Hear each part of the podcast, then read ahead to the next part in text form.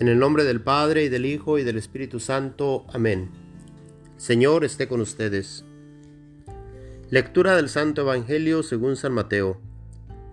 En aquel tiempo Jesús dijo a sus apóstoles, El que ama a su padre o a su madre más que a mí, no es digno de mí. El que ama a su hijo o a su hija más que a mí, no es digno de mí. Y el que no toma su cruz y me sigue, no es digno de mí. El que salve su vida la perderá, y el que la pierda por mí la salvará. Quien los recibe a ustedes me recibe a mí, y quien me recibe a mí recibe al que me ha enviado. El que recibe a un profeta por ser profeta recibirá recompensa de profeta. El que recibe a un justo por ser justo recibirá recompensa de justo. Quien diere, aunque no sea más que un vaso de agua fría a uno de estos pequeños, por ser discípulo mío, yo les aseguro que no perderá su recompensa. Palabra del Señor. Gloria a ti, Señor Jesús. Estamos en el domingo 13 del tiempo ordinario. Jesús nos invita a tomar nuestra cruz y nos recuerda el primer mandamiento. Amarás al Señor tu Dios con todo tu corazón, con todas tus fuerzas, con toda tu alma, con todo tu ser. No podemos amar a nadie más que a Él. Y aquí en el Evangelio de hoy nos dice algo que para muchos es difícil de entender, ya que puede venir a nuestra mente la misma palabra de Dios que dice, ¿cómo puedes amar a Dios a quien no ves si no amas a tu hermano a quien sí ves? Nos dice el Evangelio de hoy, en aquel tiempo Jesús dijo a sus apóstoles, el que ama a su padre o a su madre más que a mí, no es digno de mí. El que ama a su hijo o a su hija más que a mí, no es digno de mí. Y el que no toma su cruz y me sigue, no es digno de mí. En una ocasión alguien pregunta a otra persona, para ti, ¿quién es más importante, tu familia o Dios? Y esta persona pensó por un rato y finalmente contestó, para mí Dios es más importante, ya que si no amo a Dios, si no conozco a Dios, si no busco estar con Dios, si no tengo el amor de Dios en mí, no puedo amar a mi familia. ¿Cómo podré amar a mi familia si no tengo el amor de Dios en mí? El amar a Dios sobre todo es lo más importante, ya que al amar a Dios entonces podemos amar a nuestra familia, ya que podremos amar con el amor de Dios y no solamente el amor de humanos. Y al amarles con el amor de Dios podremos preocuparnos por ellos y buscar lo mejor para ellos. No lo que ellos quieran, que tal vez no es lo mejor. Ya que a veces nos apegamos a las cosas de este mundo y no miramos hacia la vida futura con Dios. Y lo mejor no es solamente la vida aquí en la tierra, lo mejor es la vida eterna con Dios. Podemos pedir a Dios mismo que cuide y proteja a nuestros seres queridos, que los cuide y los proteja del maligno, para que al final de nuestras vidas podamos estar juntos con Dios para toda la eternidad. Estamos llamados por Dios mismo a amar a nuestros familiares. Si en verdad amamos a Dios, Él que se hace presente a través de nuestra familia nos permitirá verle a Él en nuestros familiares. Y más fácilmente podremos amar a Dios a quien no vemos, ya que al amar a Dios a quien no vemos, podremos amar más fácilmente a nuestra familia a quien sí vemos. También se nos invita a hacer las paces con Dios mismo, reconocer nuestras faltas, nuestros pecados. Si nos reconciliamos con Dios, tendremos en nuestro interior el deseo de hacer las paces con el hermano y la hermana. Tengamos en cuenta que algún día vamos a terminar nuestra misión aquí en la tierra. Y cuando seamos llamados por Dios no tendremos tiempo de regresar a ver qué le falta a nuestros seres queridos aquí en la tierra. No tendremos tiempo de regresar a hacer las paces con ellos. Cuando Él nos llame, si no le amamos y no queremos estar con Él, vamos a sufrir, ya que no podremos regresar a nuestro cuerpo. Aquí Ahí en ese momento sabremos si le amamos con todo nuestro ser.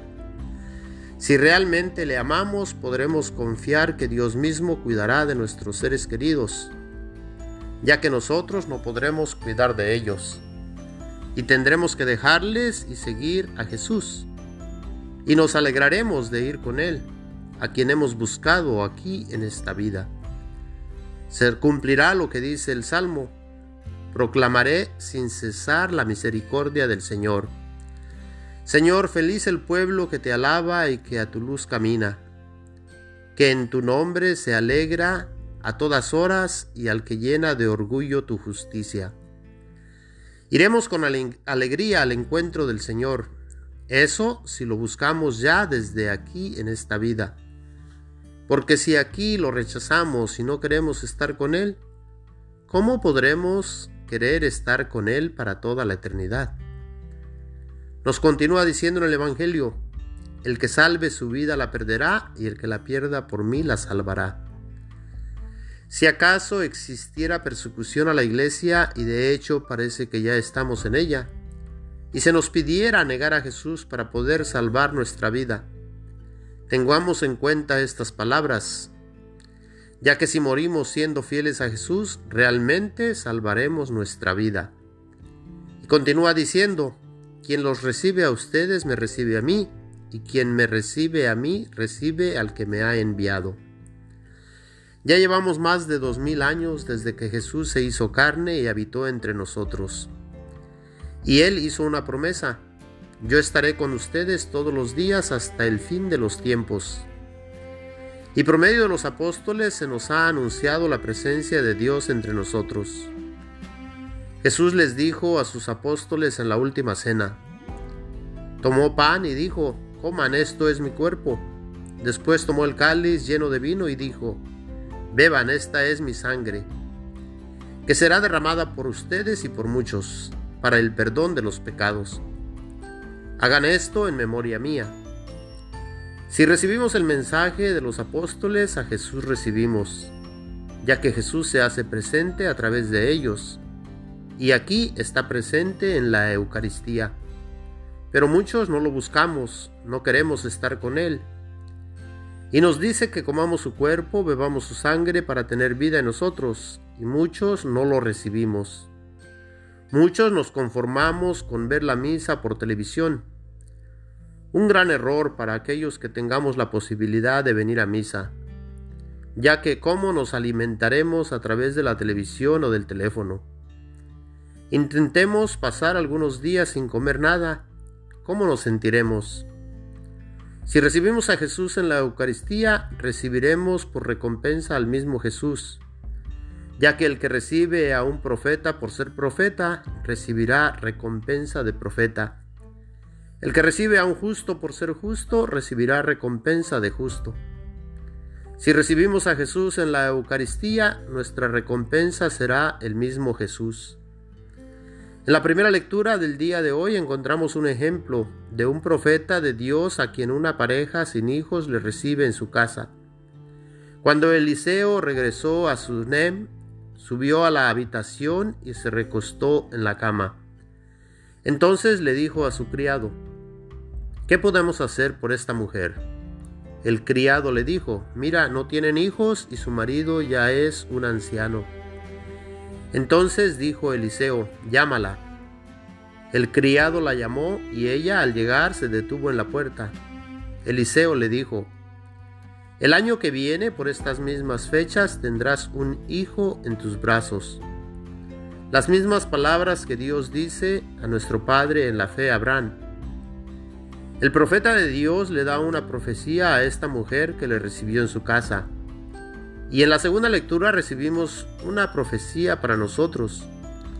Por lo tanto, si hemos muerto con Cristo, estamos seguros de que también viviremos con Él. Pues sabemos que Cristo, una vez resucitado de entre los muertos, ya no muere. Y si nosotros, y así nosotros, si morimos con Él, también con Él viviremos. Que Dios infunda en nosotros el deseo de estar con Él para siempre, para toda la eternidad. Amén. Señor esté con ustedes. La bendición de Dios Todopoderoso, Padre, Hijo y Espíritu Santo, esté siempre con ustedes. Amén.